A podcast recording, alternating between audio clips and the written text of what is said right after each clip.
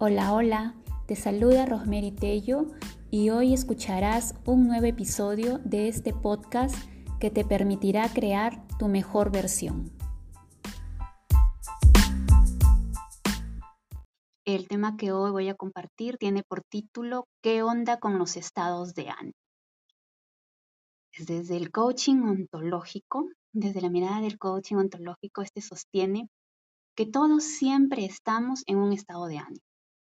Que los estados de ánimo, al igual que las emociones, no son ni buenas ni malas, que va a depender de cómo los veamos para que nos abran o nos cierren posibilidades. O según lo que nos menciona el padre de la ontología o del coaching ontológico, Rafael Echevarría, este nos dice que los estados de ánimo viven en el trasfondo desde el cual actuamos. Ellos se refieren a esos estados emocionales desde los cuales realizamos las acciones. Se dice también que los estados de ánimo son como nuestra música de fondo. Como todos estamos siempre en un estado de ánimo, es desde ese estado de ánimo desde donde accionamos en nuestro día a día. Y allí la importancia de aprender a darnos cuenta en qué estado de ánimo estamos funcionando, porque es a partir de esa identificación que realmente podemos intervenir. Si es que en nuestro día a día evaluamos que estamos funcionando o accionando de un modo que no nos genera bienestar o no se ajusta, no son coherentes estas acciones con los objetivos que nos hemos trazado en nuestra vida, pues ahí habrá que poner atención. ¿En qué estado de ánimo me estoy yo moviendo que me está condicionando a accionar de este modo? He allí la importancia de este tema, ¿no? de empezar a poner atención y a distinguir en qué estado de ánimo nos encontramos. Y allí le lanzo la primera pregunta. Esta pregunta que es una invitación a una autoobservación profunda. Para las personas que tienen poco entrenamiento, esta autoobservación o en esta introspección, en un primer momento les va a ser más difícil identificar. Pero para las que ya tienen un recorrido en autoobservación, en estar ¿no? siempre atenta a cómo se están sintiendo, es más fácil. Y entonces aquí va la pregunta. ¿En qué estado de ánimo te encuentras en este momento? Y ahí les dejo para que vayan reflexionando y a partir de lo que voy a compartirles en adelante, seguramente ya les va eh, se les va a hacer más sencillo empezar a identificar cómo están emocionalmente. Mi respuesta aquí les va. En este momento, por ejemplo, estoy pues entusiasmada, contenta, motivada. ¿Por qué? Porque se presenta una vez más y agradecida, ¿no? Porque otra vez tengo la oportunidad de compartir este espacio con ustedes, con los que posteriormente también me puedan escuchar, de compartir estos temas que a mí me encantan, me mueven mucho. Y este es mi estado de ánimo ahorita, in this moment. ¿Habrá sido mi estado de ánimo todo el día? No necesariamente. Si estamos atentos, vamos identificando que nuestros estados de ánimo son cambiantes, van moviéndose en el transcurso de nuestro día. Pero hay estados de ánimo que a veces predominan en nuestro día a día y que ya vamos a ir identificándolos más adelante. Vamos a ir conversando de este tema. Y entonces, espero que hasta aquí ya puedan ir observándose las que están en sala ¿Por qué les decía además es importante identificar en qué estado de ánimo nos encontramos?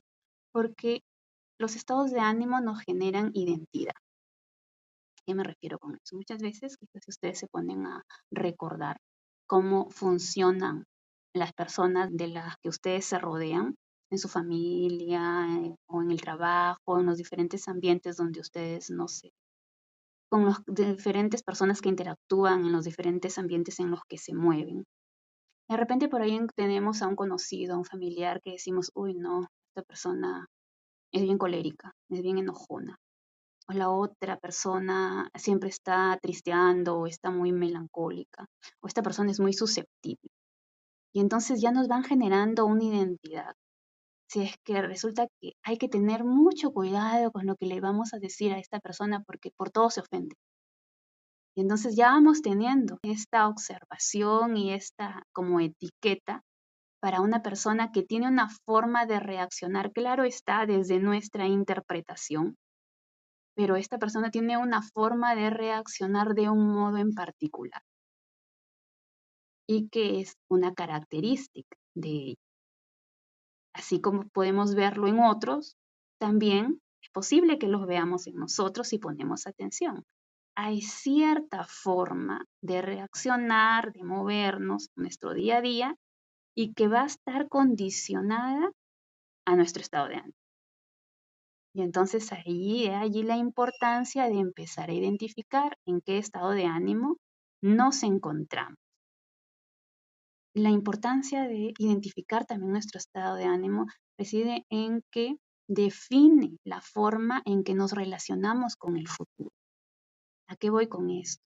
Cuando nosotros nos movemos en un estado de ánimo, si éramos unas gafas o unos lentes en palar, a través del cual vemos la vida vemos nuestro futuro, cómo vamos a accionar y a movernos de aquí en adelante. De allí que en función del estado de ánimo en el que nos encontremos, es decir, de los lentes que nos pongamos, vamos a ver o un futuro muy brillante, si es que estamos de buen ánimo, o un futuro muy oscuro, es que estamos de mal ánimo. Y ahí a veces cuando nos escuchamos decir o escuchamos a un otro decir, uy, no, me levanté sin ánimos. Y entonces sin ánimos, ¿qué significará para él?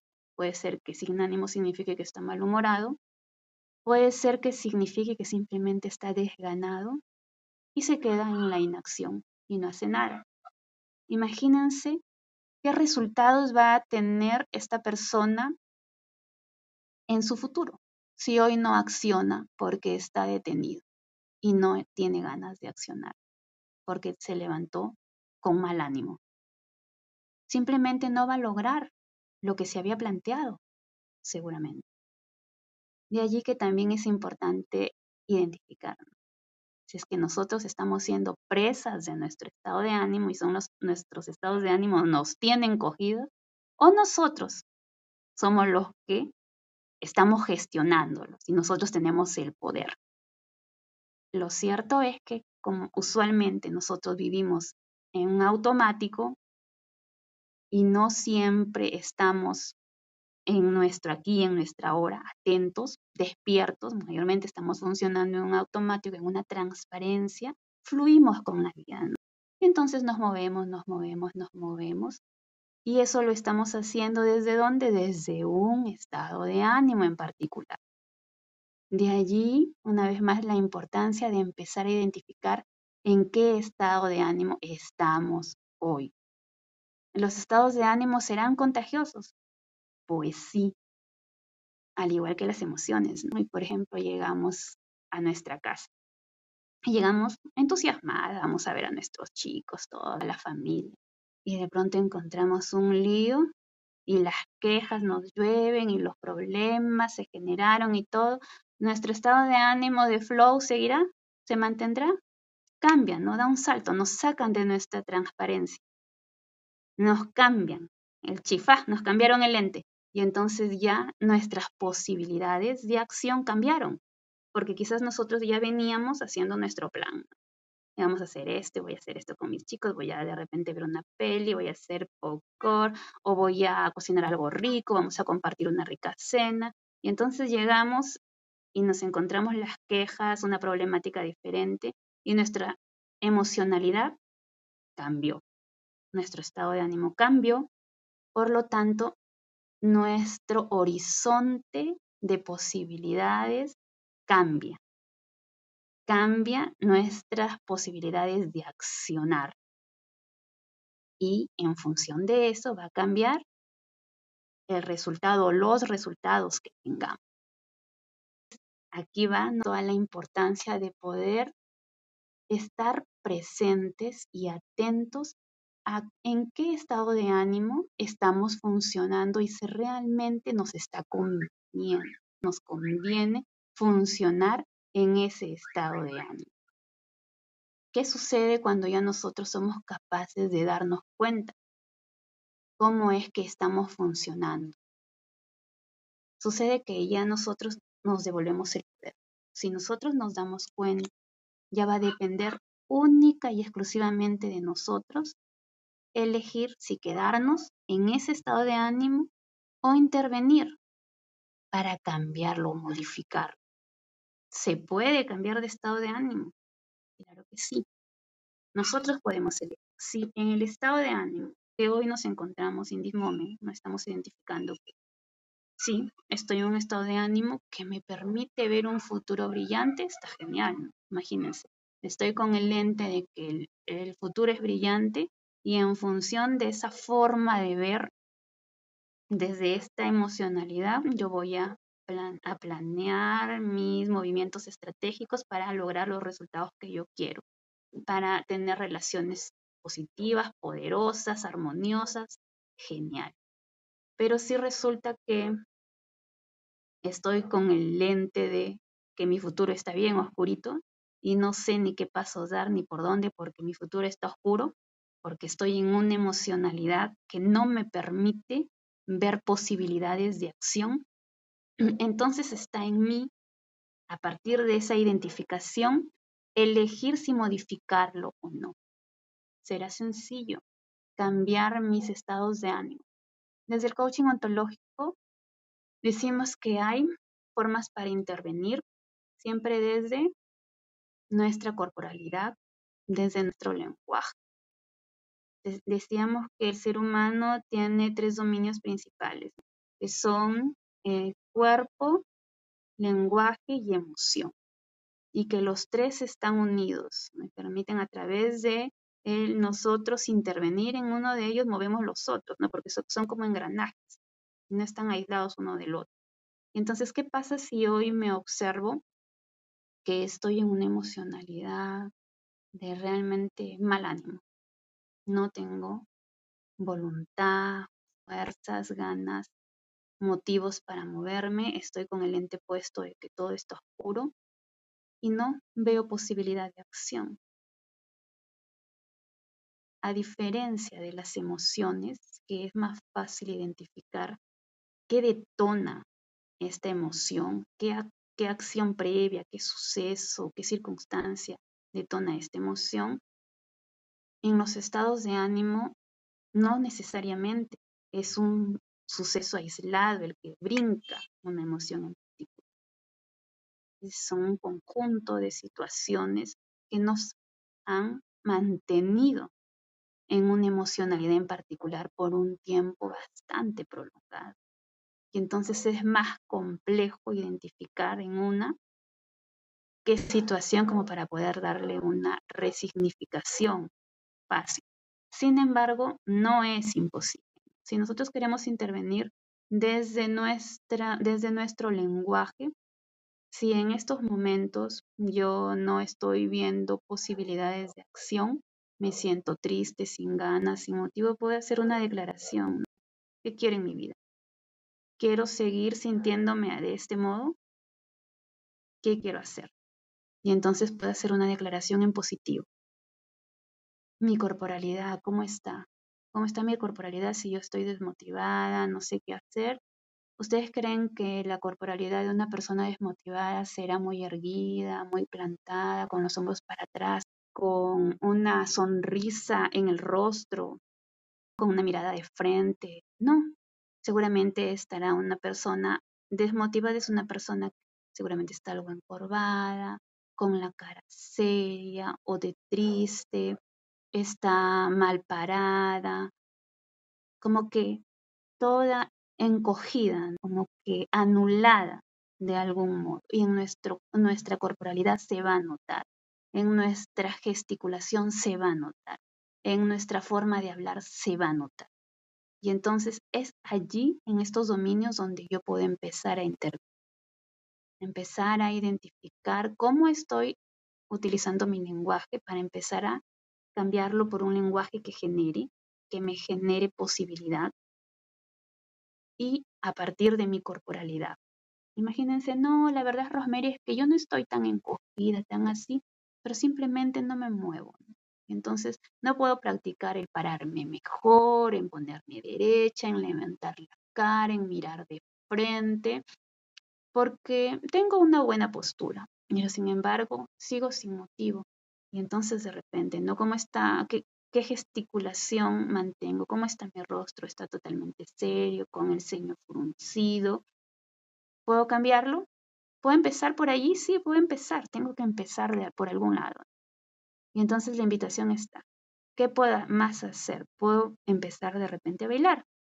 Puedo salir a caminar. Puedo empezar a correr. Puedo empezar a hacer ejercicios. Puedo mover mi cuerpo para iniciar un cambio y empezar a lograr una modificación en ese estado de ánimo. Me sentiré del mismo modo si yo elijo irme al gimnasio o irme a correr al parque en estos momentos en los que me levanté sin ánimo o que mis ánimos están mal. Y entonces, ¿ustedes creen que la emocionalidad se mantendrá estable, estática, no se moverá si yo muevo mi cuerpo? Se mueve, chicas, cambia. Y entonces ahí está una forma también de cómo yo puedo empezar a moverme del estado de ánimo en el que me encontraba. ¿Qué más puedo hacer al respecto? Desde mi propia intervención, porque evidentemente está esto, además de hacerlo solo, yo puedo pedir ayuda. Si es que no puedo modificar o salir más allá del estado, de un estado emocional que no me permite generar resultados que yo quiero pero desde mi propia intervención también puedo empezar a observar cómo estoy juzgando mi mundo, qué juicios estoy teniendo en estos momentos que seguramente son los que están condicionando mi emocionalidad o qué juicios vengo arrastrando yo toda mi vida, ¿no? ¿Cómo yo estoy juzgando al mundo? ¿Cómo juzgo a la gente que me rodea? ¿Qué juicios tengo acerca de mí mismo? ¿Qué juicios tengo acerca del futuro, de la vida, de la realidad? Y a veces creemos que es una sola realidad. En, temas anteriores habíamos visto que hay muchas realidades porque todos tenemos una realidad desde nuestra interpretación.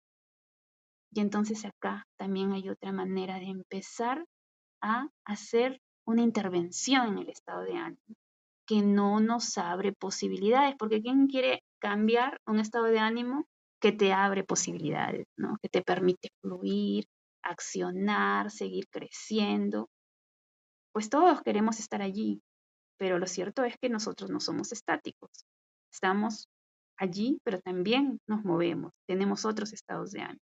Y habrá que ver en qué estado de ánimo mayormente estamos.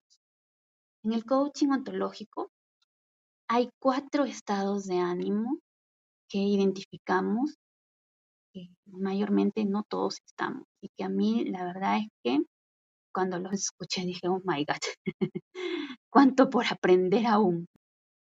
Los cuatro estados de ánimo que hoy te quiero compartir, que son los que se proponen en el libro de Ontología del Lenguaje, Rafael Echevarría, son el de resentimiento, el de resignación, el de aceptación y el de serena ambición. ¿A qué voy con el estado de ánimo del resentimiento? ¿Qué sucede? Cuando yo estoy en resentimiento. Este estado de ánimo se presenta cuando nosotros nos resistimos a que las cosas hayan sucedido como sucedieron, a que las cosas sean como son. Ejemplo, ¿Qué, quiero decir con eso? Sucedió que una relación importante que yo tuve en mi vida se terminó.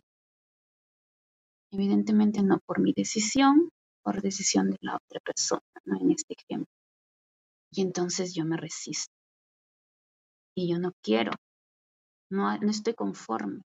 No me parece correcto, no me parece justo, no debió ser así, y entonces yo me quedo allí y me quedo con mis, mis conversaciones internas rumiantes o de repente también externas, ¿no? Y, le digo a todo el mundo, no debió ser así, qué injusto, no, no debió comportarse de este modo, me debió tratar de un modo diferente y entonces yo pretendo cambiar un hecho que es imposible que yo pueda modificar, porque la otra persona se retiró y la relación terminó. Ya no, no hay modo de convencer a alguien que ya no quiere tener una relación contigo, no volverla a traer. Quizás existan unos modos no sanos, pero tampoco no va a ser por mucho tiempo, va a ser por poco. Entonces yo me quedo allí, me quedo allí, me quedo allí resintiendo lo sucedido. Entonces se dice que yo estoy en resentimiento, en resistencia, cuando yo quiero cambiar un hecho que no es posible cambiar y yo no lo acepto como tal. ¿Cuál es el camino para yo salir del resentimiento? El camino para salir de este estado de ánimo es aceptando que lo que sucedió no se puede cambiar. Muchas veces el camino para poder llegar a la aceptación es pasar por el perdón. Perdonar, sucedió, sucedió, la otra persona quizás debió actuar diferente, lo como nosotros lo creamos. Sin embargo, ya sucedió y si te quedas allí, la única que va a terminar más lastimada vas a ser tú. Y entonces, a partir de hacer todo un proceso ¿no? de perdón, que el perdón no significa que valide el comportamiento o el accionar de un otro, sino que simplemente le dé santa paz, ¿no? de vuelta de hoja y decida seguir adelante con mi vida y no quedarme atrapada en un hecho que es imposible de modificar. Entonces se dice que lo que te resistes, persiste. Si tú te quedas en ese estado de ánimo, ese estado de ánimo va a condicionar tu, tu vida, tus resultados, porque tú estás con este lente de que el pasado debió ser de un modo diferente y el pasado no se puede cambiar. Sin embargo, tú quieres no estás conforme y quieres cambiarlo y sigues con esto, con esto trayéndolo a tu presente, evidentemente no va a haber forma de que tú acciones de un modo que te sume, porque estás atrapada en ese estado de ánimo. Entonces el estado de ánimo te tiene cogido y no te va a dejar accionar de un modo que te permita crecer. Entonces ese es el primer estado de ánimo. Un estado de ánimo que nos abrirá posibilidades. Evidentemente no. Es un estado de ánimo que es, en el que es necesario intervenir. Y la ruta para salir de este es a través de el perdón y la aceptación. ¿Será fácil este camino? Claro que muchas veces necesitamos ayuda. Solas no siempre podemos. Entonces es necesario pedir ayuda a un especialista que nos pueda conducir para poder hacer esta, para transitar esta experiencia de un modo más sencillo y que finalmente nos permita salir de allí. El siguiente estado de ánimo es el estado de la resignación.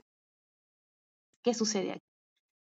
En este estado entramos cuando nosotros tenemos una cantidad de experiencias que hemos vivido en cierto aspecto y nosotros no estamos conformes y entonces decidimos intervenir, y tenemos una cantidad de acciones que vamos aplicando, vamos haciendo para lograr cambios.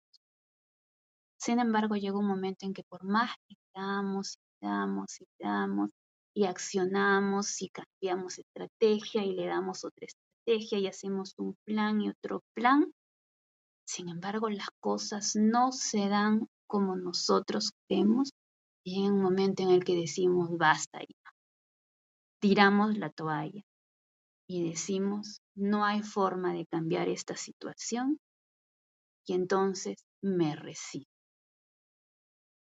No significa que la acepto porque no me gusta, no estoy conforme, considero que no debería ser así. Sin embargo, me quedo allí y aguanto. Y eso es quedarme en resignación. Porque podría elegir irme, porque no somos árboles, podría elegir salir de allí, si hay una forma de salir. Y afuera otros observadores ven que hay otras rutas de resolver, pero yo elijo tirar la toalla y simplemente quedarme en la queja. y me quedo allí víctima de mis circunstancias, porque no me salgo, no me no, no alejo de mi vida lo que me está generando ese malestar, sino me quedo allí resignada a seguir soportando lo que me tocó vivir, que suele ser el lenguaje que utilizamos cuando estamos en este estado de ánimo, de la resignación. Bienvenida, Malena. Y entonces, aquí no, esta forma de mantenernos en este estado de ánimo es cuando seguimos en esta conversación, ¿no? No hay más nada que hacer. Y aunque es posible que otros me digan que si hay otra ruta, yo ya tiré la toalla. Y aquí me quedo porque tengo que llevar mi cruz, ¿no? También por allí se dice muchas veces. Y entonces allí es cuando estamos en un estado de ánimo de resignación. ¿Cómo salgo de allí? ¿Cómo salgo del estado de resignación? Y es cuando yo empiezo a declarar un futuro que me favorezca y empiezo a tomar acción estratégica, ¿no? Una, una acción que me permita, si no influir o lograr el cambio que yo quiero en, en determinadas circunstancias, moverme y entender que o ya se acabó o puedo salir de allí y comenzar de nuevo. Y entonces ya salgo de esa, de esa resignación que no me va a sumar para nada, de esa queja. Dejo de ser víctima y me convierto en responsable. Y entonces esta es la ruta para salir de este estado de ánimo, ¿no? de la resignación. De allí venía el estado de ánimo de la aceptación. Y este es un estado muy lindo. Es cuando yo aprendo, ya tengo tal capacidad de aprendizaje, tal sabiduría, y que soy capaz de aceptar que hay hechos que no puedo modificarlos y que simplemente me toca darle santa paz, perdonar lo que hay que perdonar, aceptar y continuar. Entonces cuando yo estoy en aceptación, estoy en paz, sin carga, libre. Ya pasé por mi proceso de perdón y decido dar vuelta de hoja, continuar, acepto y así una vez más, con aceptar una circunstancia que en algún momento nos cause dolor, no significa que voy a validar el comportamiento de otra persona, ni que esté de acuerdo, ni que me guste lo que haya pasado. Simplemente elijo sentir paz para yo poder seguir accionando a favor de mi bienestar, para poder seguir construyendo en mi vida lo que yo quiero, para poder lograr los objetivos que yo quiero, para ser coherente con mi visión de vida. Ya habíamos mencionado antes que si me quedo en la resistencia y en la resignación, no voy a alcanzar lo que yo quiero en la vida. Me voy a quedar siendo víctima de mis circunstancias o en eterno sufrimiento. Y entonces, este estado de ánimo es en el que ¿no? la invitación en la que hago hoy, en la que pues es genial estar, ¿no? Cuando pasamos por una circunstancia que no nos favorezca, darle santa paz y continuar para seguir creando esta vida que realmente nos genere un bien mayor. Y el siguiente estado de ánimo es el de serena ambición. Muchas veces se tiene una idea como que algo negativa de esto. La ambición significa atropellar, pasar por y como que no se ve bien para ciertas personas, no digo que para todos, pero por ejemplo, particularmente, esta mujer tan ambiciosa o esta persona tan ambiciosa muchas veces, ¿no? En mi, en mi entorno yo he escuchado decir, ¿no? Y así en, en los diferentes grupos con los que me relaciono, sí, hay como que esta mirada y algo cultural de esa ambición. Sin embargo, hay toda una mirada diferente. Una, una serena ambición significa que nosotros veamos el futuro con optimismo, que seamos capaces de mantenernos siendo positivos ante el futuro, tener coraje, ganas de superarnos, querer superarnos permanentemente. Cuando estamos en este estado de ánimo, somos capaces de identificar posibilidades para producir grandes cambios en nuestra vida. Y entonces la serena ambición es de carácter generativo y es una herramienta perfecta para construirnos una realidad. Y entonces lo ideal es que nosotros salgamos, por ejemplo, de un estado de resignación en el que ya habíamos tirado la toalla a un estado de serena ambición, en el que, digamos, yo puedo hacerme responsable de mi vida, dejo de dar el poder allá afuera a las circunstancias y yo me encargo de intervenir y de generar un plan de acción estratégico que me permita alcanzar todo el bien que yo quiero para mí y para mi entorno. La invitación está en que nosotros aprendamos a identificar, aprendamos a observarnos, identificar en qué estado de ánimo estamos funcionando, si ese estado de ánimo realmente nos está permitiendo accionar de un modo coherente con la visión de vida que tengamos, genial, bien por mí, estrellitas en la frente. Pero ¿y si no? Y entonces habrá que poner quiero continuar allí porque podría querer, ¿no? Continuar allí y está bien. Pero si no, si yo quiero resultados diferentes y no quiero ser presa de mi estado de ánimo, sino ser yo quien tenga el poder, el dominio de moverme como yo quiera y no ser simplemente un automático, entonces puedo elegir empezar a intervenir en mi estado de ánimo. Y ahí está, como Raquel mencionaba, desde una playlist, un libro, yo menciono siempre el bailar porque a mí me encanta y es lo que a mí me permite cambiar mi emocionalidad.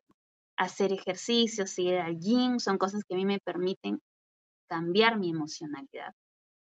Pero hay infinidad, ¿no? Estar en la risa, escuchando chistes, ahora los stand-up que están por allí disponibles para todos. Empezar a tener las declaraciones generativas que me permitan construir una realidad que realmente a mí me guste, vaya con lo que yo quiero para mi vida, con mi mayor bien, etc. Ha sido un gusto para mí compartir este tema. Espero que se lleven por aquí algunas pautas que les permitan hacer cambios significativos en su vida. Un súper abrazo a la distancia. Que tengan una bonita noche. Será hasta una nueva oportunidad.